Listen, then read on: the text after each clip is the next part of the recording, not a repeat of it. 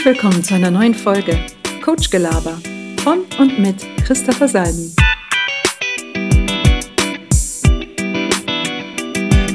Schönen guten Tag, Merhaba, Salam Alaikum. Herzlich willkommen zu einer weiteren nächsten Folge Coach Gelaber.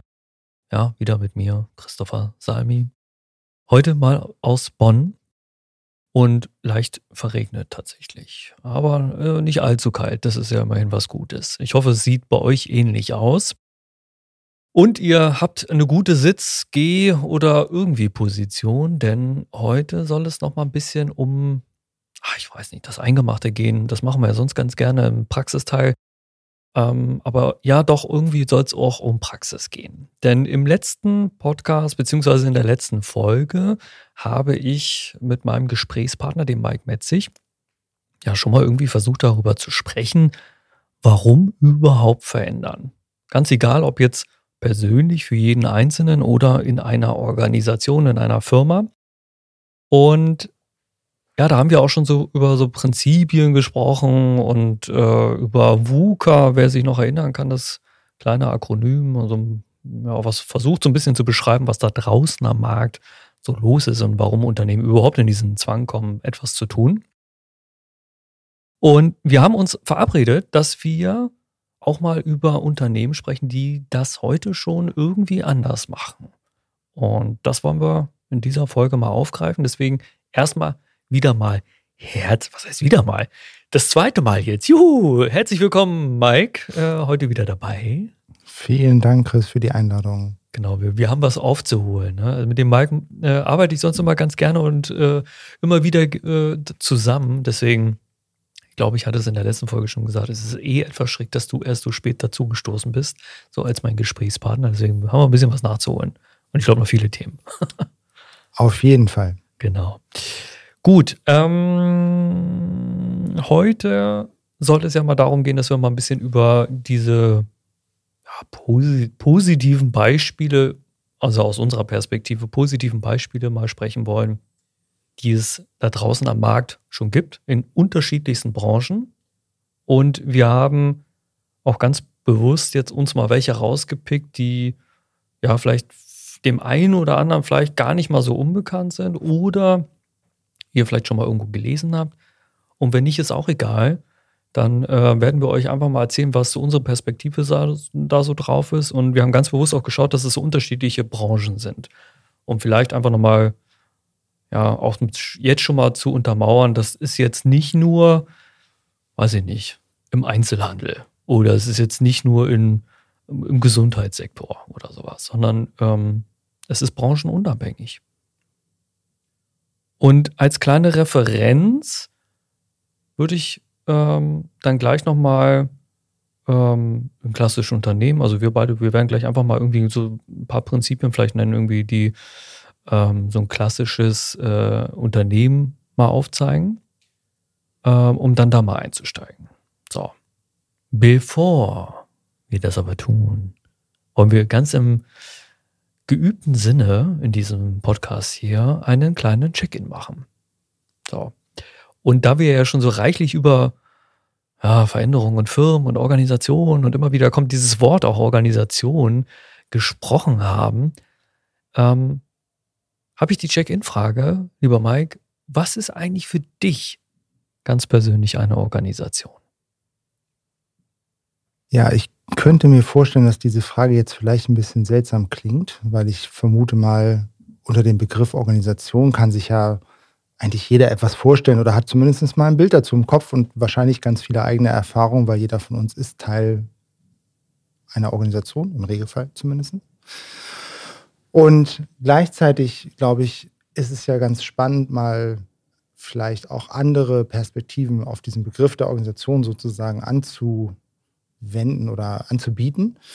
Und ähm, ich bin vor ein, zwei Jahren, aber es ist vielleicht auch schon ein bisschen länger her, ähm, mal inspiriert worden, einen anderen Blick nochmal auf Organisation zu haben, wenn es um diesen ganzen gesellschaftlichen Wandel geht, in dem wir hier halt uns gerade befinden, also mit der Umwelt, mit, mit den ähm, politischen Krisen, die wir so erleben und ähm, auch den ganzen globalen Krisen, die wir so haben. Und ähm, da gibt es ein, gibt's ein Buch zu von dem äh, Yuval Noah Harari, ähm, 21 Lektionen über das äh, zum 21. Jahrhundert, also ein sehr spannendes Buch, kann ich sehr empfehlen.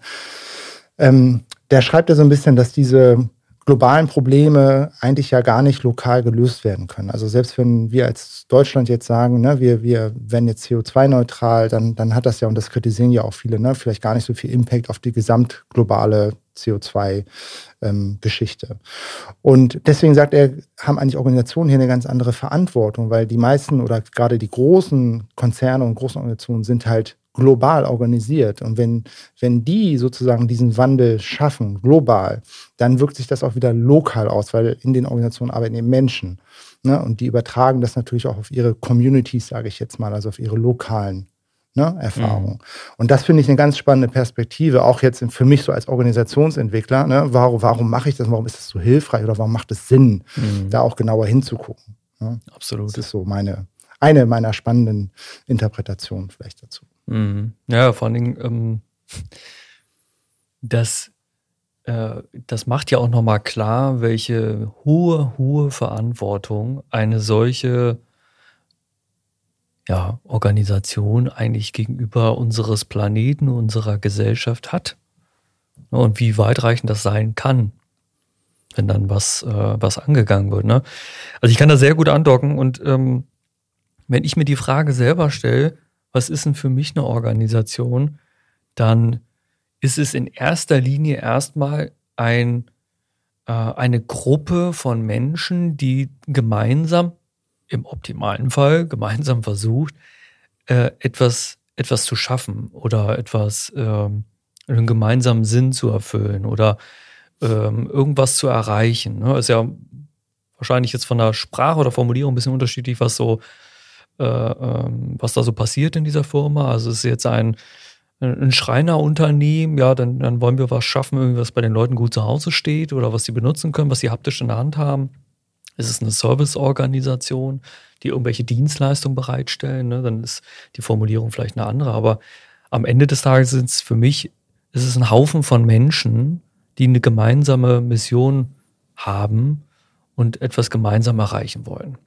Und dort ja, wie Götz Werner so schön sagt, ihr Leben verbringen oder zumindest einen großen Teil. Ich glaube, das unterschätzt man auch immer noch, wie viel Zeit wir eigentlich in so einer Firma verbringen und wie viel Zeit wir von unserem eigentlichen Leben ab, ah, ich will gar nicht sagen abknapsen, aber das macht es wieder so schwarz-weiß, aber wie viel Zeit wir eigentlich gemeinsam mit den anderen Menschen für irgendeine ganz spezielle Aufgabe verbringen. Ah, spannend. Das mit der Verantwortung gefällt mir. Das, äh, das ist, glaube ich, nicht jedem klar, äh, was da eigentlich für ein Potenzial hintersteckt. Ne? Ja, und der, der Harari, ähm, ne, der, der hat es ja auch auf den Punkt gebracht. Er sagte, die, ähm, man könnte das ja auch über globale Politik lösen, ne? indem mhm. man versucht, diese äh, Sachen miteinander zu vereinen. Aber das, das äh, hat nicht funktioniert oder funktioniert halt immer wenig oder funktioniert halt nicht so gut, ne? Mhm. einfach. Und äh, deswegen fand ich spannend, ne? dass, dass über die Organisation vielleicht ein da ein Schlüssel liegt oder ein Potenzial. Vielleicht ist es ja nicht der einzige Schlüssel, aber auf jeden Fall liegt da ein Potenzial drin. Ja, ich glaube schon auch, dass wenn äh, du in der, ähm, keine Ahnung, wenn sich ein Unternehmen mehr mit Achtsamkeit beschäftigt. Also da ist jetzt ein Unternehmen, das sagt, Achtsamkeit ist wichtig, der Kontakt zu sich selber ist wichtig und relevant. Und da arbeiten 1000 Menschen, 500 Menschen, ist, glaube ich, die Größe jetzt erstmal egal.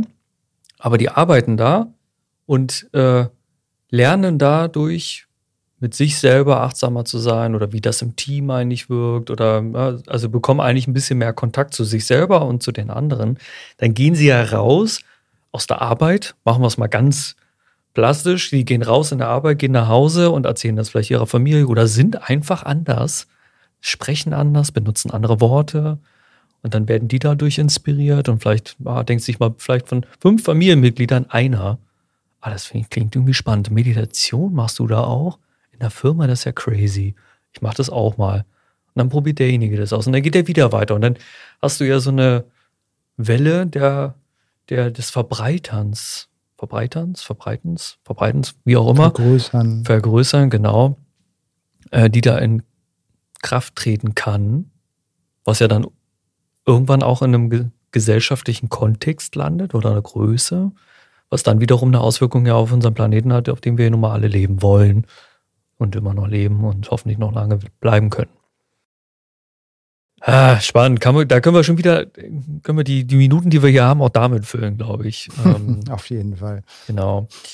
Das ist aber nicht der Grund, warum wir jetzt heute hier zusammengekommen sind, sondern wir wollen ja mal so ein bisschen über die Praxisbeispiele sprechen, also sprich über Institutionen oder Unternehmen, die heute schon mal andere Prinzipien anwenden, wie das, was ähm, wir bisher in den vergangenen Jahren so gelernt haben oder auch praktiziert haben.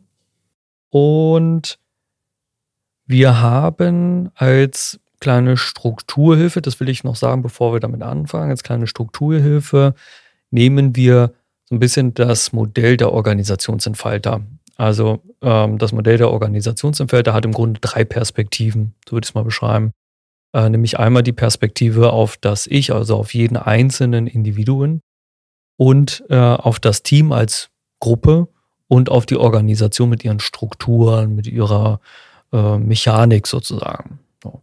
Und anhand dieser drei Ebenen werden wir mal versuchen, ein bisschen zu reflektieren, was ist in diesen anderen Unternehmen, die in der Entwicklung vielleicht einen Schritt weiter gegangen sind oder da auch immer noch intensiv drinstecken, irgendwie anders. Lass uns doch nochmal kurz, das hatte ich ja vorhin schon angeteasert, eine Referenz bilden zu einem aus unserer Sicht, ähm, und das soll auch gar nicht die absolute Wahrheit hier sein, sondern aus unserer Sicht klassischen, konservativen Unternehmen ähm, teilen. Ich würde würd mal mit einem Prinzip anfangen. Und Vielleicht stößt dir auch noch gleich eins ins Kopf. Dann lass uns doch mal so drei, vier Stück sammeln. Oder? Ja, gerne. Okay. Ähm, das erste, was mir sofort einfällt, ist bei einem ganz klassischen Unternehmen, und das kennen wir, glaube ich, alle noch sehr gut, eine ganz klassisch starre Hierarchielogik, die wunderbar visualisiert ist an einem Organigramm. So. Punkt eins. Man weiß, wo man arbeitet, ne? Punkt eins. Und ja, also ähm, was mich mal äh, dazu inspiriert hat, war, oder ein anderes Prinzip ist ja, das kennt man so aus der Betriebswirtschaft, und da sind wir auch im letzten, ähm, beim letzten Mal schon mal drauf eingegangen. Ne? Also aus dem betriebswirtschaftlichen Gedanken her sagt man ja, ähm, Tätigkeiten die ähnlichen Charakters sind, wäre, also da ist es effizient, die sozusagen zu bündeln in einzelnen Funktionen. Also wenn ich jetzt das Beispiel nehme, ich habe, was ich, eine Schichtplanung für ein Callcenter oder was auch immer, mhm. ähm, dann gibt es da die Planungsabteilung. Also das heißt, die machen zentral, ne, also eine Zentralfunktion, so nennt sich das ja dann auch meist, ne, die, die sozusagen die Aufgabe übernimmt, ähm, diese planerische Tätigkeit auszuführen. Ne? So, und das, das aus betriebswirtschaftlicher Sicht macht das total viel Sinn. Und da gibt es ja auch viele Ideen zu oder viele Beispiele zu, dass es auch effizient sein kann. Und gleichzeitig hat es aber zwei Trade-offs ein Stück weit. Das eine ist, dass sich im Regelfall diese Zentralfunktion von der eigentlichen Wertschöpfung entfernen, weil die passiert in den Callcentern in dem Fall. Ne? Das heißt, die Nähe zum Kunden, ne? also das kennt man auch aus, aus Unternehmen vielleicht, ne? diese Nähe zum Kunden von Zentralfunktionen nimmt immer mehr ab. Und diese Funktionen ähm, kommen auch in eine Eigendynamik sage ich jetzt mal. Das heißt, weil wenn Menschen eine Aufgabe übernehmen, dann sehen sie ja einen Sinn in dieser Aufgabe. Und, und dann versuchen Menschen diese Aufgabe natürlich auch besonders gut zu machen. Und auch ähm, ja, vielleicht auch auszugestalten, also ich sage jetzt mal größer zu machen und, ähm, und dann kriegen die so eine Eigendynamik. Das heißt, dann wird diese Aufgabe plötzlich zum Selbstzweck, weil sie diese einfach identitäts- und sinnstiftend ist für die Person, die diese zentrale Funktion machen. Es hat dann aber manchmal vielleicht nicht mehr so viel mit dem eigentlichen Zweck zu tun, nämlich eine Dienstleistung eigentlich anzubieten für die operativen Kräfte. Also du meinst damit, da, da, da existiert dann auf einmal eine sehr stark ausgeprägte Aufgabe oder Funktion, die vielleicht gar nicht mehr unbedingt hilfreich ist bei der Erledigung der Dinge, die der Kunde Absolut. gerne haben möchte. Genau, das ist ja. die Idee. Ja. ja. oder der, der Trade-off oder die Falle, ne, sage mhm. ich mal, in die man, in die man da sehr schnell tapsen kann. Ja. Hm, ich bringe mal noch eins rein, weil du hast Betriebswirtschaft ja gesagt. Und äh, der betriebswirtschaftliche Blick, also für die Finanzer, die, dem geht wahrscheinlich am schnellsten Licht auf. Aber wenn wir auf eine Bilanz gucken, haben wir ja zwei Seiten. Das eine sind so unsere Kosten, das andere ist so unser Vermögen. Ich versuche das immer ganz einfach zu sagen. Und wenn wir jetzt an einem Tisch stehen, in unserem Dienstfahrzeug sitzen, die Pflegekraft äh, in, zum, zu Pfle zum, zum, zum Pflegenden fährt, oh mein Gott, ähm, also ne, zum Patienten fährt oder die OP-Schwester an dem Tisch steht, dann ist der Tisch, das Auto, der oder der Stuhl oder das der Laptop, keine Ahnung, äh, so das aktive Vermögen des Unternehmens. Bilanzierungstechnisch, ne? Bilanzierungstechnisch, genau. Wo steht jetzt der Mensch? Der Mensch steht auf der Kostenseite. Das sind die Personalkosten. Passivkosten, ne?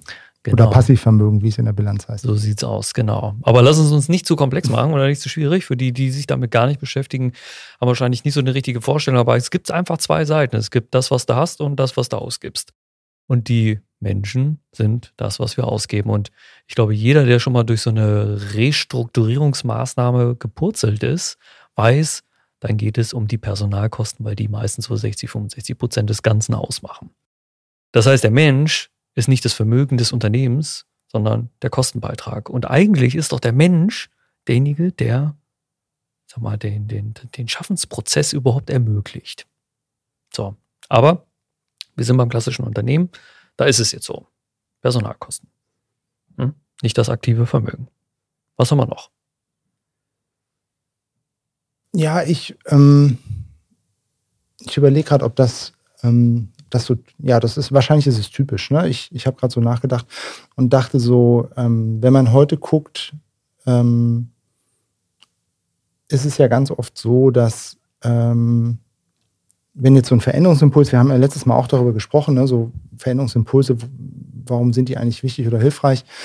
Aber, aber wie entsteht sowas dann in so einem Unternehmen? Ne? Und ganz oft ist das Muster, dass diese Veränderungsimpulse vielleicht überall entstehen, aber im Regelfall initiiert, also ein Veränderungsprozess wird im Regelfall initiiert durch eine Unternehmensführung, weil sie das als inhärente Aufgabe ihrer Rolle sehen, mhm. sozusagen. Mhm. Ne? Ja.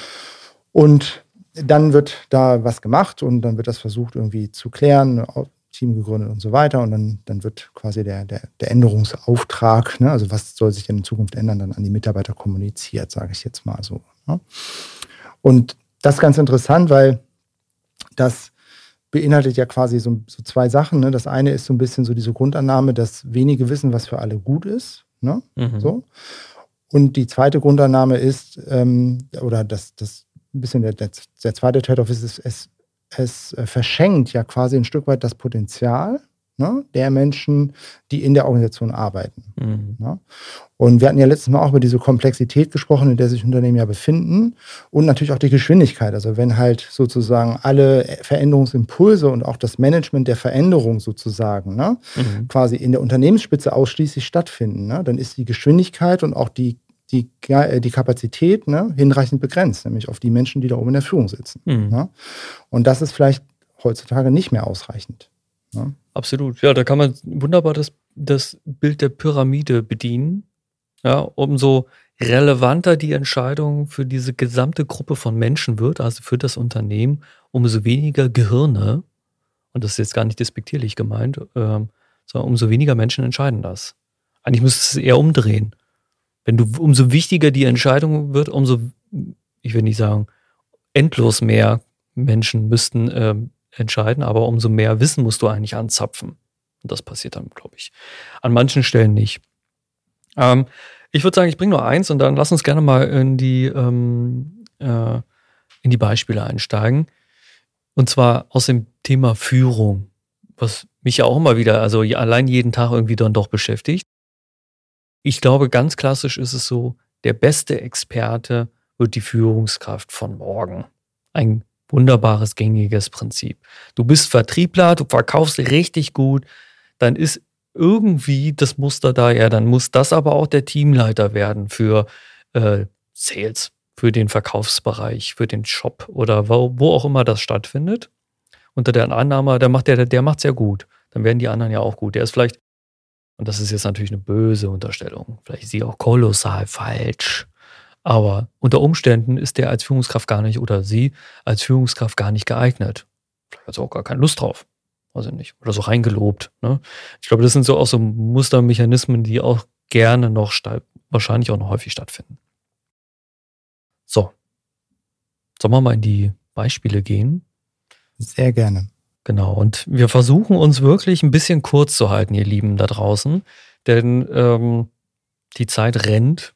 Und damit ihr nicht eine endlos lange Folge habt, werden wir versuchen, mal so ein bisschen dadurch zu, ich will jetzt nicht sagen hechten, aber ähm, wir versuchen das jetzt mal in 15 Minuten zu schaffen. Dass wir zumindest euch mal eine Idee geben, was gibt es denn da draußen und wo könntet ihr vielleicht noch was finden im Sinne nachlesen. Da gibt es, glaube ich, bei allen gute Quellen, würde ich mal sagen. Ne? Auf jeden ähm, Fall. Was haben wir euch mitgebracht? Ähm, wir haben euch, ich würde ich würd sie einfach schon mal verraten, glaube okay. ich. Ne? Ja. Äh, wir haben, ähm, ich würde mal sagen, vier klassische Firmen, also naja, nie, nie klassisch ist er jetzt gerade ein bisschen falsch einsortiert. Also vier Unternehmen mitgebracht und eine Institution, würde ich fast mal eher sagen. Äh, wir haben äh, drei, drei Unternehmen und eine Institution. So rum habe ich jetzt gerade vier gesagt. Ja, ne? Nee, also drei und eins. Naja. Das mit dem Zählen und mit dem Sprechen ist heute nicht meine Stärke, ihr merkt das da draußen. Also, wir haben einmal das Unternehmen Bürzeuch aus den Niederlanden. Wir haben das Unternehmen Obstalsboom aus Deutschland. Norddeutschland könnte man, glaube ich, sagen. Ne? Ich glaube, das ist so deren Hauptort. Äh, ähm, wir haben DM. Weltweit. Weltweit und, glaube ich, bei jedem bekannt. Und wir haben die Schule, äh, also die Evangelische Schule Berlin Zentrum. Genau. Also wir haben Einzelhandel, also Gastronomie, Hotelbetrieb. Wir haben Pflege. Und Schule. Und Schule. Genau. Super. Ja. Womit wollen wir anfangen? Ja, lass uns doch, also lass uns doch so ein bisschen Ping-Pong spielen. Wir wollten ja so ein bisschen auf die drei Ebenen schauen, ne? Ja, genau. Ja gesagt, ne? Und ja. Ähm, vielleicht fangen wir bei der, bei der Ich-Ebene an, weil die ist ja vielleicht auch so ein bisschen, bisschen abstrakter, ne? Für die, mhm. also vielleicht auch nicht ganz, also weiß ich nicht, aber, ne? Und ich fand ja, oder was mich ja DM, also von außen mutet es ja eigentlich wie ein klassisches Unternehmen an. Ne? Ein großer mhm. Mittelständler oder eigentlich ja schon Konzern, ich glaube 50.000 Mitarbeiter, das ist ja schon kein, kein Mittelständler mehr, ne, glaube ich.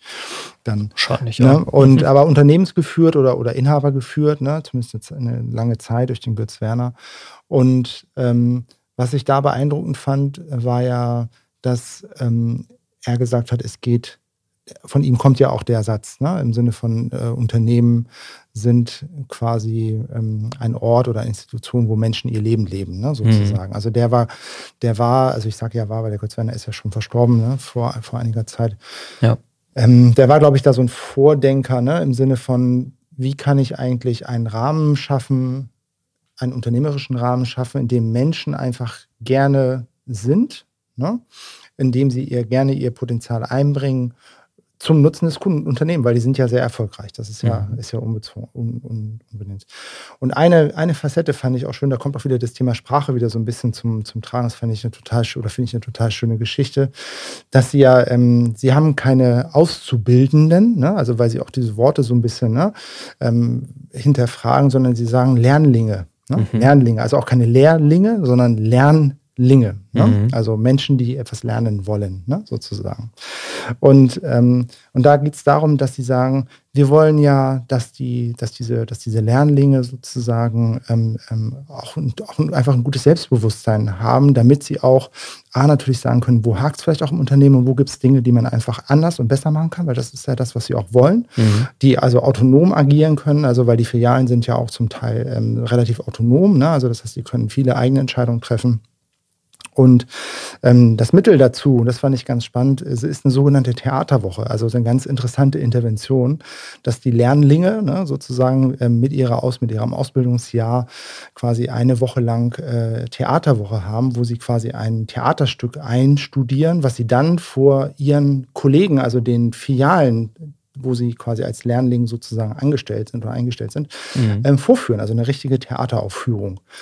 Und das ist natürlich eine super Herausforderung, also im Sinne von auch ähm, ne, eine persönliche, aus der Komfortzone herausgehende Erfahrung, sag ich mal, und natürlich einfach total viel Selbstbewusstsein ne, bei, den, bei diesen bei den jungen Menschen, muss man ja im Regelfall sagen, der dann auch, auch fördert. Ne? Ja, total. Und äh, das ist zum Beispiel eine so eine ganz schöne Geschichte, sage ich mal, wo es darum geht, Menschen zu stärken, ne? damit, mhm. damit sie einfach gut ihr Potenzial einbringen können. Mhm. Ja. Ja, und so die Rahmenbedingungen dafür einfach auch zu ermöglichen. Ne? Ja. Ähm, da passt ein, ganz gut die Schule zu, also die Evangelische Schule Berlin Zentrum.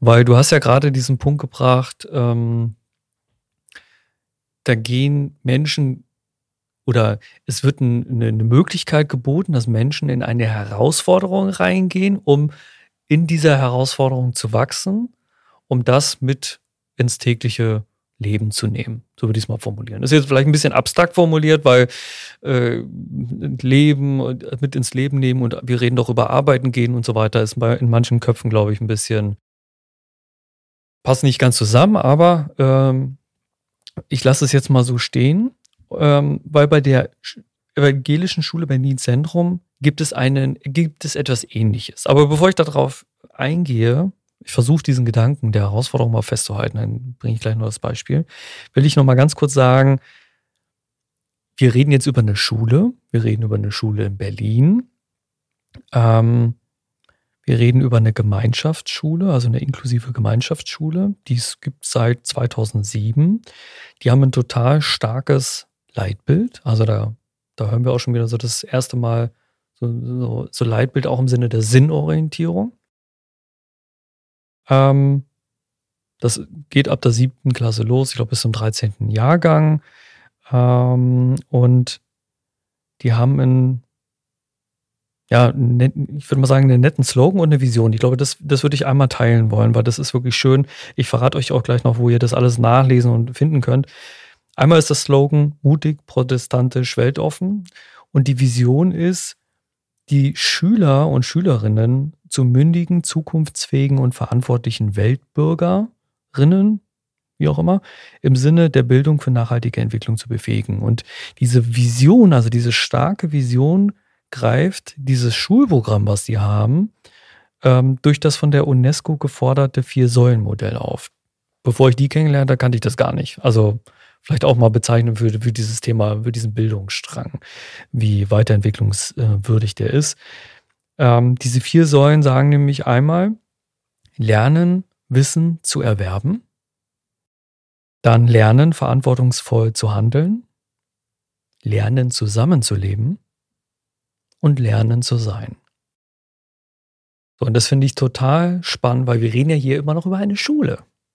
So, wenn ich jetzt an Schule denke, habe ich ein ein ganz anderes Bild wie diese vier Säulen da. Also ich habe auch immer noch, genau, also vor allem auch heute ist es ja noch in vielen Schulen ja. anders. Ne? Also die heutige Schule jetzt so aus meinem, aus meinem Verständnis heraus ist ja immer noch sehr stark auf Wissensvermittlung ne? ausgelegt. Ne? Sehr stark Trichter. Und das, was ich hier höre, ne, ist halt eher Kompetenzvermittlung. Ne? Also Richtig. das ist ja ein Unterschied. Also das ist vielleicht ein bisschen auch wieder Sprache, ne? aber ja. es ist ja etwas anderes, als wenn ich, sage ich mal, Wissen lese, mir aneigne, was ich immer wieder nachlesen kann. Ne? Also Richtig. das, was ich dort lerne, kann ich auch bei Google googeln. Ja. Aber die Fähigkeit, mir Wissen anzueignen, das ist eine Kompetenz. Richtig. Ne? Und das ist was anderes. Kolossal was anderes. Und ich war 2016 mal bei denen ein Projekt, wo wir beide noch aktiv waren. Und äh, mit zwei Teilnehmern und äh, hatten das Vergnügen, dass ein Lehrer aus dem Kollegium dort mit zwei Schülerinnen uns erzählt haben, was die eigentlich so anders machen und wie die so, wie der Stundenplan aufgebaut ist und ähm, was die Schüler da so bewegen und so weiter. So, und da gibt es super viel zu erzählen. Ich greife mal nur das eine auf zum Thema Herausforderung. Die haben nämlich ein Fach, das heißt Herausforderung. ähm, und in dem Jahr war das so, das hatte dann, erzählte die eine Schülerin, dass die die Herausforderung haben, dass wenn jedes Schülerkind von seinen Eltern 150 Euro bekommt, dass die eine Fahrradtour organisieren und versuchen, so lange wie möglich mit diesen 150 Euro zu überleben. So, okay, gut. Ähm, da kommen sicherlich viele Fragen jetzt äh, so im Kopf auf. Ne? Oh Gott, 150 Euro, welche Eltern können das bezahlen und so weiter. Haben die auch alles tolle Mechanismen, da will ich gar nicht drauf eingehen, aber ähm, die haben eine Fahrradtour organisiert und das Erste, was der Lehrer sagte, wir sind bis nach Süddeutschland runtergefahren. Nochmal zur Erinnerung, die kam aus Berlin. Und diese Schülerinnen haben dann erzählt, ja, und dann haben wir äh, in Geme also bei Gemeinden angerufen und gefragt, ob wir in Gemeindeseelen schlafen können und haben das organisiert und gemacht und getan. So. Und haben wirklich versucht, so lange wie möglich mit diesen 150 Euro zu überleben und so wenig wie notwendig auszugeben. Und da gibt es noch super viele andere Beispiele von Lernbüros, wo die Schüler selber entscheiden, was sie morgens in den ersten zwei Stunden lernen, ob Mathe, Englisch, Deutsch, Naturwissenschaft ähm, oder äh, so Projekte, die sie machen mit einem Oberthema, wo sie aber selber autark irgendwie losmarschieren und versuchen, etwas zum Thema gesunde Ernährung zu machen. Oder Klassenversammlungen organisieren, wo meine erste Frage war im Kopf, ja, was macht ihr denn mit denen, die keinen Bock haben, die immer sagen, ach nee, macht ihr mal, ich mach nicht. Und die mich total irre angeguckt haben und gesagt, das gibt's gar nicht. Jeder hat irgendwie so seins und macht irgendwie, ne? Wir haben so die gemeinsame Aufgabe, die einen stellen halt nur Stühle hin, die nächsten machen eine Agenda Ne? Also Worte nochmal. Und ich musste dann irgendwann fragen, aber wie alt seid ihr denn? Janne sagt, ja, ich bin zwölf und Jan, ich bin schon 13. Und da kam wie für mich wieder der Spiegel, verdammt, wo war ich denn mit 12 und 13? Da kannte ich das Wort Agenda noch nicht. Gut, jetzt entwickelt sich Sprache immer weiter, aber der Mechanismus, wir planen das mal alles und wir teilen das auf und so weiter das kannte ich nicht. Auch nicht, dass ich in einen Klassenraum gehe, mir vorher überlegt habe, was ich lernen möchte und dann autark anfangen zu lernen, mit anderen gemeinsam klassenübergreifend an einem Tisch sitze, mir gegenseitig helfe und für den Fall der Fälle gibt es eben noch einen Lehrer im, äh, im Raum. Und so als letztes Element noch, jetzt habe ich doch wieder viel gesagt, ne? aber so als, ich bin total begeistert, ihr merkt von dieser, von dieser Schule. Als letztes Element ähm, haben die ein Reflexionstagebuch. Und das war das Erste, was ich mit nach Hause genommen habe, nämlich den Mechanismus, nicht die Eltern setzen sich mit dem Lehrer hin und erzählen über das Kind, sondern das Kind hat ein Buch und hat die Möglichkeit, jede Woche irgendwie zu reflektieren, wo hatte ich eine Herausforderung, wo ging es gut, wo ging es nicht so gut, wo habe ich was gelernt. Und wenn ein Elterngespräch stattfindet, findet es immer zu dritt statt. Also Partei Eltern, Kind und Lehrer. So. Und ich bin da rausgegangen und habe gedacht, das ist immer noch eine Schule. Die lernen immer noch nach Lehrplan, die Dinge, die vermittelt werden sollen. Aber die haben nicht einen Stacheldraht um sich herum, sondern so kleine, äh, na, wie nennt man die? Äh, ähm,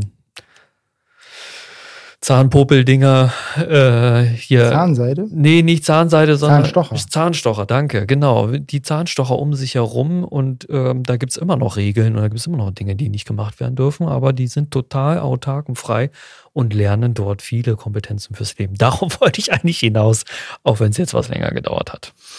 Ja, ich finde, du, ähm, also erstmal, man kann natürlich da auch nochmal gucken, so, boah, was, was, was ist da eigentlich in, in, im Sinne Team los? Ne? Also wie, wie kriegen die es eigentlich hin, dass die sich da so koordinieren und so, ne, sage ich jetzt mal, ne? Weil das ist ja so die zweite Ebene, ne? Eigentlich mhm. also vom Individuum, so wie, wie bin ich eigentlich selbst gerade drauf, wie reflektiert bin ich, wie, wie gut kann ich mit mir selbst umgehen. Ja.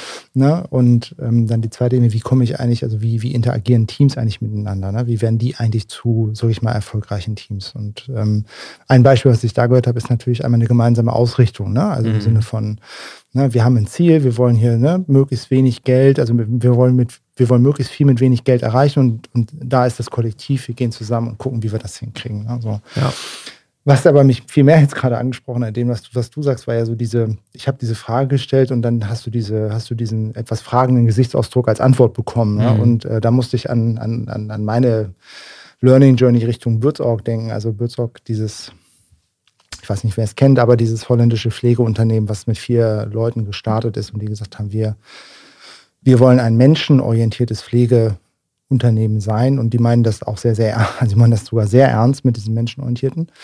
Ähm, und äh, sie haben mittlerweile irgendwie ein Unternehmen mit fast 14.000 Mitarbeitern, die den ganzen Markt da in Holland quasi aufgerollt haben, was das angeht. Und ähm, da war es auch so interessant, weil deren und das ist halt wirklich das Besondere, glaube ich, jetzt sind wir auf der Organisationsebene so ein Stück weit auch, also ein bisschen Team und Organisation. Sie arbeiten halt ausschließlich in autonomen Teams. Ne? Das heißt, es gibt dort ähm, immer äh, mindestens vier Leute, die sagen, wir gründen jetzt ein sogenanntes Pflegeteam, also sind ja lokal, ist ja mobile Krankenpflege, ne? Ähm, ein Team und maximal zwölf Leute und äh, die agieren dann sozusagen relativ autonom, also in, in, mit ganz wenigen Regeln oder, oder Rahmenbedingungen, mit denen sie da unterwegs sind. Und ähm, das Spannende ist, dass es ähm, im Prinzip in, dieser, in diesem Unternehmen eigentlich kein Management gibt, also kein klassisches. Es gibt ganz viele Koordinationsmechanismen, aber es gibt kein Management. Das heißt, die Zentrale von Bürzorg ist aktuell 50 Mann groß und davon sind es 30 Coaches und 14.000 Mann in der Fläche. Und das, das hört sich total an, als wenn es nicht funktioniert, aber es funktioniert ganz wunderbar. Ne? Mhm. Und wir haben ja auch diese Frage gestellt, als wir da waren, aber was macht ihr denn mit Leuten, die das jetzt ausnutzen und irgendwie nichts tun? Und, und dann war die Antwort, ich, ich, ich bin mir nicht sicher, ob ich die Frage richtig verstanden habe. Hm. weil hier sind doch Menschen, die wollen, die wollen doch was, also die, die kommen ja hierher, weil sie Pfleger sind, weil sie, also sie sind Pfleger geworden, weil sie das werden wollten. Also warum sollten sie denn jetzt nicht Menschen pflegen wollen? Also die, ich verstehe die Frage nicht. Mhm. so.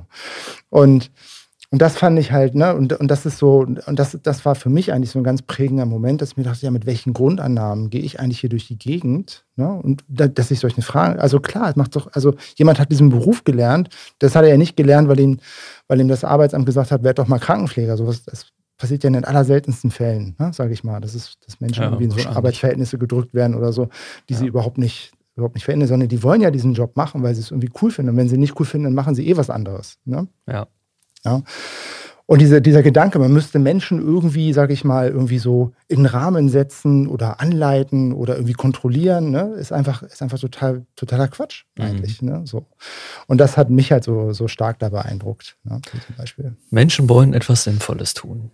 Ne? Ähm, also können wir da festhalten, es gibt einen unglaublich kleinen Anteil an, an einem administrativen wie nennt man das denn? Sonst sagt man ja immer so schon Overhead, ne? Aber an so einem administrativen, äh, äh unterstützenden Bereich. Bei, ja, genau. Also wir können es ja konkret machen. Bei Obstalsbogen gibt es eigentlich nur zwei wirklich Zentralfunktionen. Wir haben ja am Anfang ne, eine Einleitung eben ne, über diese Zentralfunktionen gesprochen. Bei Bürzeuch ne? meinst du? Bei, äh, bei Bürzeuch, genau, ja. Entschuldigung. Bürzeuch, ne? diese Zentralfunktion. Und bei äh, Bürzeuch gibt es genau zwei zentrale Funktion. Das ist die Gehaltsabrechnung, weil es ist nämlich kein Franchise. Ich habe auch erst gedacht, ein Franchise, ne? weil es immer mhm. so zwölf Teams, also zwölf als autonomes Team. Äh, und die Abrechnung mit der Krankenkasse. Mhm. Weil sie sagen, das macht halt total Sinn, dass das irgendwie zentralistisch gemacht wird, weil es ist einfach viel effizienter, als wenn das dann wirklich jeder macht. Mhm. Alle anderen administrativen Aufgaben, sowas wie Schichtplanung, sowas wie Materialeinkauf, sowas wie äh, Räume mieten, also Büro, weil die haben, die sind ja lokal organisiert, Telefon und so, das machen die Teams alle selber. Mhm. Ja? Also da ist eine super hohe Autonomie in den Teams, aber auch klare Strukturen, weil es gibt Rollen, die dort definiert sind, ne, die erfüllt werden müssen, also sowas wie den Schichtplaner, sowas wie ein Innovator, sowas wie ein Housekeeper, also wie fünf oder sechs Rollen. Und das Spannende ist aber, die Rollen werden nicht irgendwie bestimmt. Also da gibt es eben auch keinen Vorgesetzten, ne? mhm. sondern die Rollen, sage ich mal, rollieren. Das heißt, jeder aus dieser Gruppe ist irgendwann mal der Schichtplaner mhm. und irgendwann mal der Housekeeper und irgendwann mal der Innovator, der also auch sich einfach vielleicht um neue Sachen kümmert immer mal. Ne? So. Mhm. Und dafür ist deren Produktivität aber auch runtergesetzt, weil die Frage kommt ja sofort. Ne? Also dann, aber dann können die ja gar nicht pflegen und so. Ja, genau, die Produktivität bei denen ist runtergesetzt. Und jetzt kommt genau dieser interessante Punkt dass man ja aus der Betriebswirtschaft eigentlich denkt, ne, dass ja diese Zentralfunktionen ja effizient sind. Mhm. Und das sind sie vielleicht auch, aber im Großen und Ganzen vielleicht nicht. Mhm. Weil das Spannende ist, obwohl Birds.org quasi per Team, also per Definition in den Teams eine niedrigere Produktivität hat als in anderen Unternehmen, mhm. vergleichbaren, sind sie in Summe effizienter als alle anderen Unternehmen. Und das ist spannend. Absolut. Und äh, deutlich menschennäher. Ne? Also wenn da jetzt kein Zeitdruck. Viel menschennäher. Genau, wenn da kein Zeitdruck mehr äh, die Rolle spielt, ne? also wie schnell jetzt der Strumpf angezogen ist oder die Spritze gesetzt ist, sondern wenn der Mensch sich wirklich um den Mensch kümmert, so wie er es braucht, dann hast du ja eine ganz andere Qualität auch. Ne? Auch hier können wir es wieder konkret machen. Ne? Es ist, auch, hier, auch die nutzen ein paar Instrumente, die man aus ganz klassischen Unternehmen kennt, sowas wie KPIs haben die mhm. auch, aber nur zwei Stück. Mhm. Das eine ist die Produktivität, weil mhm. da gucken sie halt drauf, weil das ist sozusagen die, die Grundlage für die wirtschaftliche Existenz. Und das andere ist die Patientenzufriedenheit. Mhm. Und die ist 4,7 von 5 mhm. im Schnitt über alle über 1000 Teams. Mhm. Ja, Wahnsinn. Ja. Ja, und deswegen sind die auch super erfolgreich und haben drei Viertel des Marktes in der Hand. Also in der Hand hört sich auch schon wieder so ein bisschen. Aber. Ohne Wachstumsstrategie wohlgemerkt. Ich wollte gerade sagen, einfach so passiert, ne? Also, ja, irre. Ähm, das heißt, auch da gibt es, das ist, glaube ich, ja auch immer so das erste, der erste Irrglaube im Zuge der Selbstorganisation. Da entsteht jetzt volliges Chaos und Autonomie. Nein, es gibt. Vor allem keine Anarchie. Ganz genau, keine Anarchie. Das war ein viel besserer Begriff. Es gibt ganz klare Strukturen und auch Vereinbarungen, wie was zu funktionieren hat. Ich erinnere mich noch daran, dass bei diesem Thema der Schichtplanung, äh, ich weiß gar nicht mehr genau, wer von Böls euch das erzählt hatte, in dem einen Team die eine Kollegin das immer gemacht hat und weil die so ein gutes Herz hatte äh, aus ihrer Perspektive, hat sie sich immer die schlechtesten Schichten gegeben. Genau, und dann haben sie die Regel eingeführt, ne, auch die führen Regeln ein, ne, zu sagen, diese, diese Rolle genau. muss auf jeden Fall alle sechs Monate rollieren. Ganz genau. Ne? Und das ist, äh, also es gibt Vereinbarungen, es gibt Strukturen, es gibt Mechanismen ähm, und nicht totale Anarchie und jeder macht, was er will oder was auch immer da manchmal so als Vorurteilen bei diesem Thema der Selbstorganisation äh, so rumwabert. Und ähm, so mit Blick auf die Zeit würde ich noch mal kurz noch mal zu einem Unternehmen gehen wollen, nämlich Upsalzboom, weil es passt so ein bisschen dazu. Böts euch, ich will jetzt nicht sagen neu gegründet, aber noch nicht uralt im Vergleich zu einem sehr stark schon lang oder länger etablierten Unternehmen. Kann man gut zu Obstalsboom gehen, so Familienunternehmen, schon länger da mit den gewachsenen Strukturen, also auch mit einer gewissen Historie. Ähm, und anders zu arbeiten heißt nicht per se, alles kaputt zu machen, alles aufzubrechen, jetzt nur noch äh, Anarchie, Selbstorganisation, was auch immer. Nicht alle müssen ein Obstalsboom werden, äh, nicht alle müssen ein Bürzeug werden, so rum, jetzt komme ich auch schon durcheinander. Sondern es lohnt sich, an ganz bestimmten Dingen zu arbeiten. Und Obstalsboom ist ein schönes Beispiel, finde ich, für das Thema Sinnorientierung, Wertefokus, Befähigung und ähm, ah, ich muss mal überlegen, da war ja Beziehungsgestaltung, so würde ich es mal sagen. Denn ähm, Obstalsboom ist erstmal vielleicht für die, die das nicht kennen, ein klassisches Hotelunternehmen, ich glaube in Norddeutschland hauptsächlich vertreten mit Hotellerie und auch mit Ferienwohnungen. Und äh, dort äh, äh in der und das will ich auch eigentlich auch schon gar nicht mehr sagen, in der Hand einer Familie, also kommt aus einer Familie, äh, wo der Bodo Jansen auch herstammt, äh, der jetzige Inhaber. Und äh, beziehungsweise, ob, ob, das schon wieder richtig formuliert ist, weiß ich auch nicht so richtig, weil da ja auch eine Stiftung irgendwie dann irgendwann ins Spiel kam. Äh, aber sei es, seht's mir nach. Ähm, und ganz spannende Geschichte, dort kam auch so ein bisschen Krise wir haben da in der letzten Folge ja auch schon mal so ein bisschen drüber gesprochen, ne? was, wann kommt eigentlich so ein Schubs für so eine Weiterentwicklung äh, oder in dem Kontext so eine Veränderung, ne? ähm, um das Wort einfach nochmal zu bringen. Und dort gab es, ich will jetzt gar nicht alles äh, aufführen, aber gab es eine Mitarbeiterbefragung, wo die Mitarbeiter gespiegelt haben, wir brauchen einen anderen Chef. Also wir brauchen keinen Bodo Jansen mehr. Und das hat dazu geführt, dass, ähm, und das ist auch sehr vereinfacht jetzt wiedergegeben, er mit sich, mit sich selber sehr intensiv beschäftigt hat durch verschiedenstes. Zum Schluss kann man nochmal äh, empfehlen, wo diese ganzen Dinge nochmal ein bisschen nachzulesen sind, dann könnt ihr nochmal recherchieren. Und das hat dazu geführt, dass er das Unternehmen, wie es arbeitet oder wie es denkt, würde ich fast eher sagen, oder wie es handelt, na, ich weiß nicht, was da der beste Begriff ist, auf den Kopf gestellt hat. Und ähm, die machen total wahnsinnig coole Dinge. Auch unter immer noch Beibehalten der Struktur, würde ich mal sagen. Das ist immer noch ein Hotelbetrieb, es ist immer noch Gastronomie, es gibt immer noch eine ganz klassische Struktur, es gibt immer noch Hierarchie, es gibt ähm, immer noch die Aufgaben von Housekeeping bis, äh, bis äh, an der Bar arbeiten oder in der Küche, der Küchenchef und so weiter. Was die aber machen ist, sehr stark auf sinnorientierte Führung achten. Ich gebe gleich nochmal ein Beispiel. Ähm, dann darauf auf 100% Mitmenschen stärken und gelingende Beziehungen gestalten. Und das eben nicht nur in-house, sondern auch mit den Gästen. Und die Mitarbeiter zu beteiligen. Und dadurch haben die total coole Dinge geschafft. Die haben zum Beispiel Schulen schon in Ruanda gebaut und haben Mitarbeiter mit hingenommen. Die sind also dann auf einer Reise und ich erinnere mich noch, wie der Bodo, wir waren mal zu Besuch dort vor Ort, erzählt hat, ähm, das sollte ein Incentive sein. Also er hat sich gedacht, Mensch, äh, für die gute Arbeit haue ich ein Incentive raus und dieses Incentive ist, wir fliegen nach Ruanda und wir helfen dort Menschen und bauen dort eine Schule. Und das hat er dann rausgerufen, hat sich erst keiner gemeldet. Und dann haben sich irgendwie fünf, sechs Leute gefunden, die mitgeflogen sind. Und dann sind die dahin mit der Annahme, das finde ich auch total spannend, mit der Annahme, wir tun denen jetzt was Gutes da drüben. Und haben dann aber in dieser, auf dieser Reise, vielleicht auch erst beim Zurückkommen gemerkt, dass die Menschen dort in Afrika denen viel mehr mitgegeben haben, wie, äh, wie sie dorthin gebracht haben. Und das fand ich eine total spannende Erkenntnis, denn was die mitgenommen haben, war das Thema Menschlichkeit. Und dieses Thema Menschlichkeit und das, was die Mitarbeiter, und ich kriege immer noch leichte Gänsehaut, wenn ich das erzähle, dort äh, gelernt haben, haben die mit ins Unternehmen gebracht. Und dann haben die angefangen, sich mit Werten auseinanderzusetzen. Die haben zum Beispiel so einen schönen Wertebaum erarbeitet, wo so Werte draufstehen wie Zuverlässigkeit oder Wertschätzung. Und dann haben sie einen für sich leitenden Satz darunter formuliert. Was heißt denn das eigentlich ganz konkret? Und beim Zuverlässigkeit oder bei dem, bei dem Wert Zuverlässigkeit ist es zum Beispiel ein Obstalsbomer, ein Wort. Oder bei dem Thema Wertschätzung, erkenne Gutes und sprich drüber.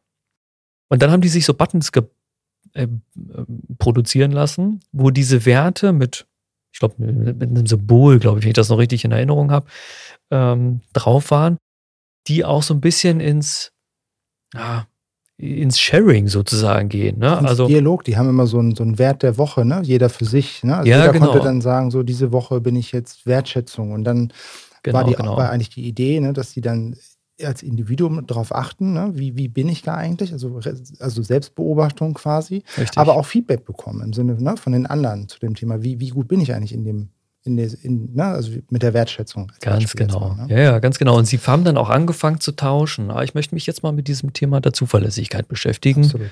Ne, und haben getauscht. Und das finde ich dann total irre, weil ich kann mich noch sehr gut erinnern, in Pharrell hei- hängt dieser Wertebaum dort an der Wand. Man kann das alles nachlesen. Es gibt so kleine Kärtchen, die kann man sich auch mitnehmen, also auch als Gast.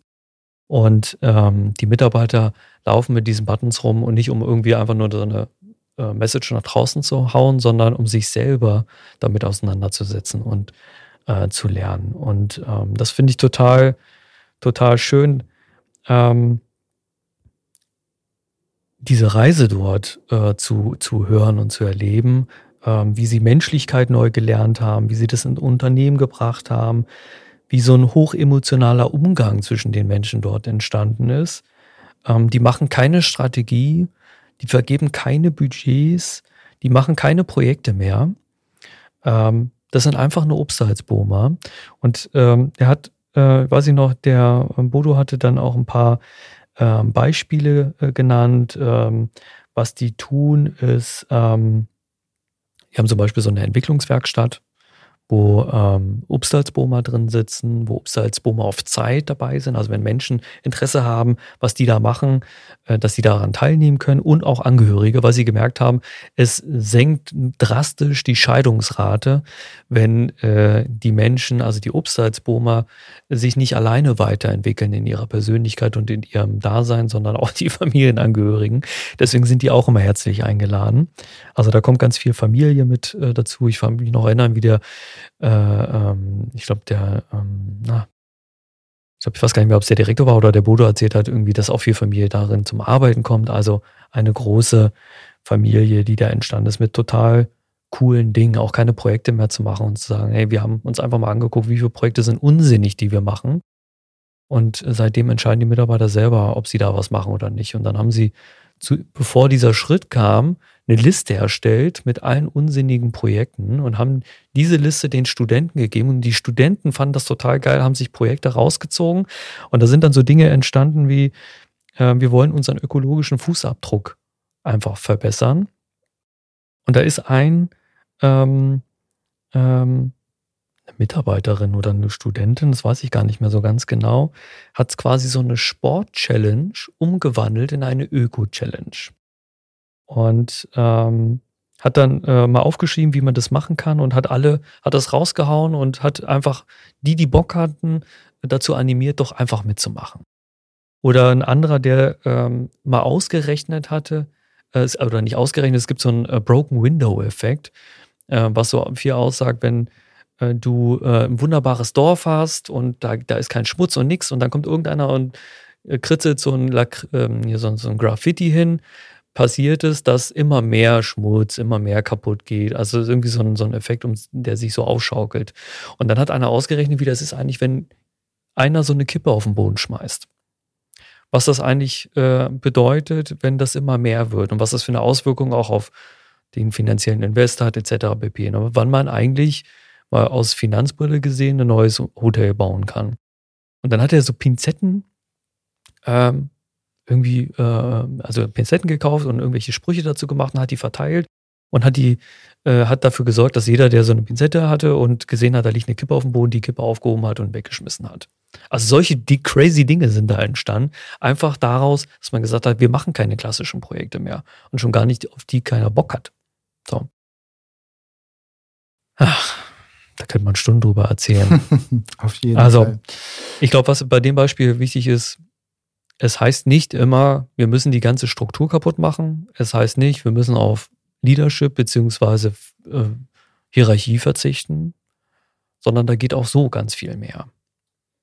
Absolut. Und es ist auch so ein, ähm, ich würde noch mal ein Beispiel von der, von der DM, ne, DM Drogerie noch mal aufgreifen, das mir auch noch so im Kopf geblieben ist. Und zwar, es ist auch immer so ein, wie soll ich sagen, wie so eine Art Ringen oder Tanz, ne, um dieses so, was braucht es vielleicht auch an persönlicher Entwicklung, ne, um mhm. bestimmte Dinge einfach anders zu sehen, ne, anders zu erkennen. Und was, was, ähm, sage ich mal, verursachen, ich nenne es jetzt mal dysfunktional, ne, also dysfunktionale Strukturen, also wie, wie prägen die Strukturen, in denen wir agieren, unser Verhalten. Mhm. Ne? Und da fand ich so ein schönes Beispiel aus dem von DM, was der Götzwerner mal in einem Interview erzählt hat, dass ähm, er ihm aufgefallen ist, weil er, er, er, wollte ja, dass die, dass die Läden, ne, also die, die Filialen sehr hoch, also eine so hohe Autonomie haben, also sehr viel selbst entscheiden können und selbst machen. Und er hat natürlich sein Unternehmen auch ganz klassisch aufgebaut. Also es gibt also auch bei DM Regionalleiter und, ähm, und ihm ist dann aufgefallen, dass viele Aufgaben, die in seinem Verständnis nach durch, durch den Markt selber gelöst werden können, an den Filialleiter plötzlich delegiert wurden. Ne? Und das war deswegen so, weil es quasi ein Zusammenspiel gab, dass der Filial, also der Regionalleiter ne, quasi, ähm, einfach aufgrund seiner Kapazitäten, der hatte irgendwie, weiß nicht, fünf, sechs Märkte in seinem Verantwortungsbereich, ja sehr viel Zeit mit den Märkten verbracht hat und sich dadurch, ne, und jetzt kommen wir wieder auf dieses Thema, ne, administrative Querschnittsaufgaben, ne, Sinnstiftung, plötzlich sehr viele Dienstleistungen übernommen hat für den Markt, Ne? Aus einer guten Absicht heraus, sozusagen, mhm. ich löse für euch die Probleme, mhm. sozusagen. Ne?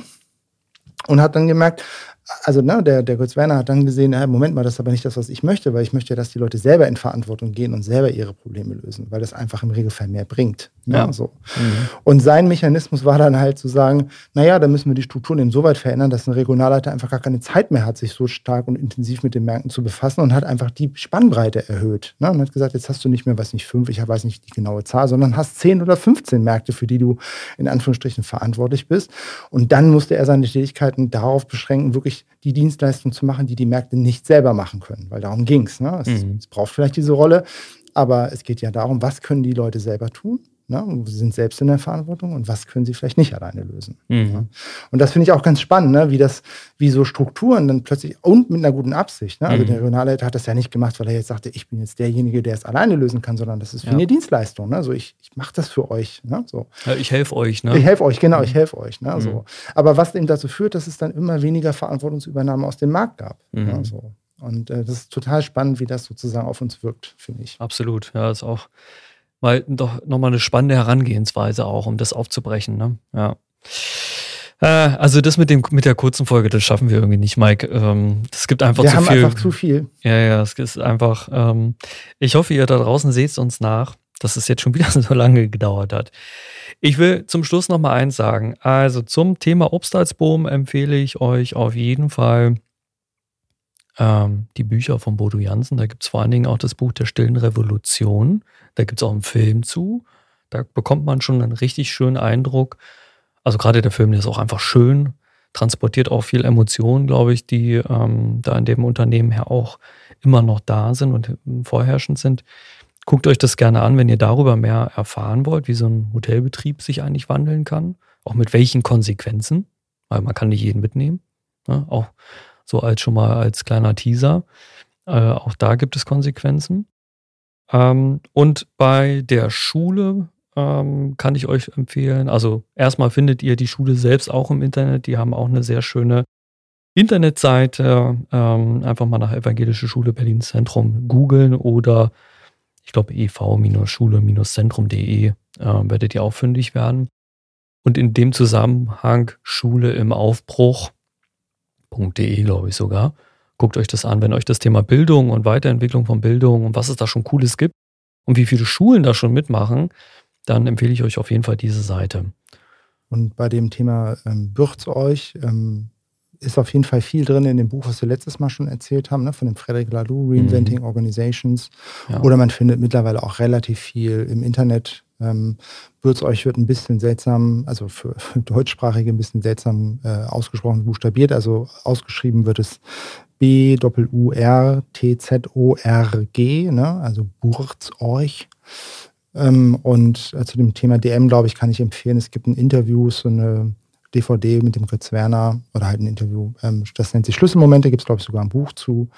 Ähm, da erzählt er viel über seinen, seinen persönlichen Werdegang, ähm, seine persönliche Entwicklung und auch aus welchen, auf welchen Grundannahmen und welchen Überzeugungen er quasi DM aufgebaut hat. Und er kommt auch in der Stillenrevolution vor. Er kommt auch in der Stillenrevolution vor. Also stimmt. genau, auch da findet ihr vielleicht auch nochmal den einen oder anderen Sprecher, der nochmal aus einer ganz anderen Ecke kommt. Also Hirnforschung, Gerald Hüther, oder äh, selbst auch nochmal andere Unternehmen, äh, die da auch nochmal zu Wort kommen. Genauso wie in Augenhöhe auch nochmal vielleicht als dieser. Die Augenhöhe-Filme sind auch sehr schön. Und ansonsten könnt ihr uns einfach auch anrufen. Wir haben auch immer was auf Lager. Genau, das ist vielleicht nochmal zum Abschluss, vielleicht nochmal ein Fazit, Fazit, Fazit. Ähm, hm. Das sind ja alles ganz komplexe Prozesse, die da stattgefunden haben und die sind nicht einfach und es gibt keine Blaupause. Es gibt leider keine Blaupause. Es gibt nicht das eine Konzept, irgendwas man überall drüber ziehen kann. Aber es gibt Menschen, so wie uns, äh, die anderen dabei helfen können, vielleicht mal in die eine oder andere Ecke zu schauen. Und äh, da ist genau richtig, was du sagst, Mike. Da meldet euch einfach. Gerne auch bei uns Organisationsentfaltern. Äh, Ob es jetzt mal eine Inspirationssession ist oder einfach mal ein Gespräch, wie auch immer. Ähm, dafür äh, sind wir da und viele andere Coaches und Facilitator auf diesem Planeten auch, um genau solche Prozesse überhaupt zu ermöglichen und zu gucken, was für euch oder euer Unternehmen das Richtige ist. Go. In dem Sinne, deutlich überzogen, ich weiß, ist auch meine Schuld. Aber es macht so viel Spaß. Deswegen äh, wünsche ich euch äh, oder wünschen wir euch jetzt erstmal ein wunderbaren Tag, Nacht oder was auch immer gerade ansteht.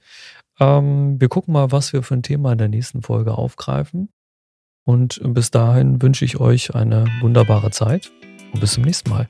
Dankeschön. Ciao.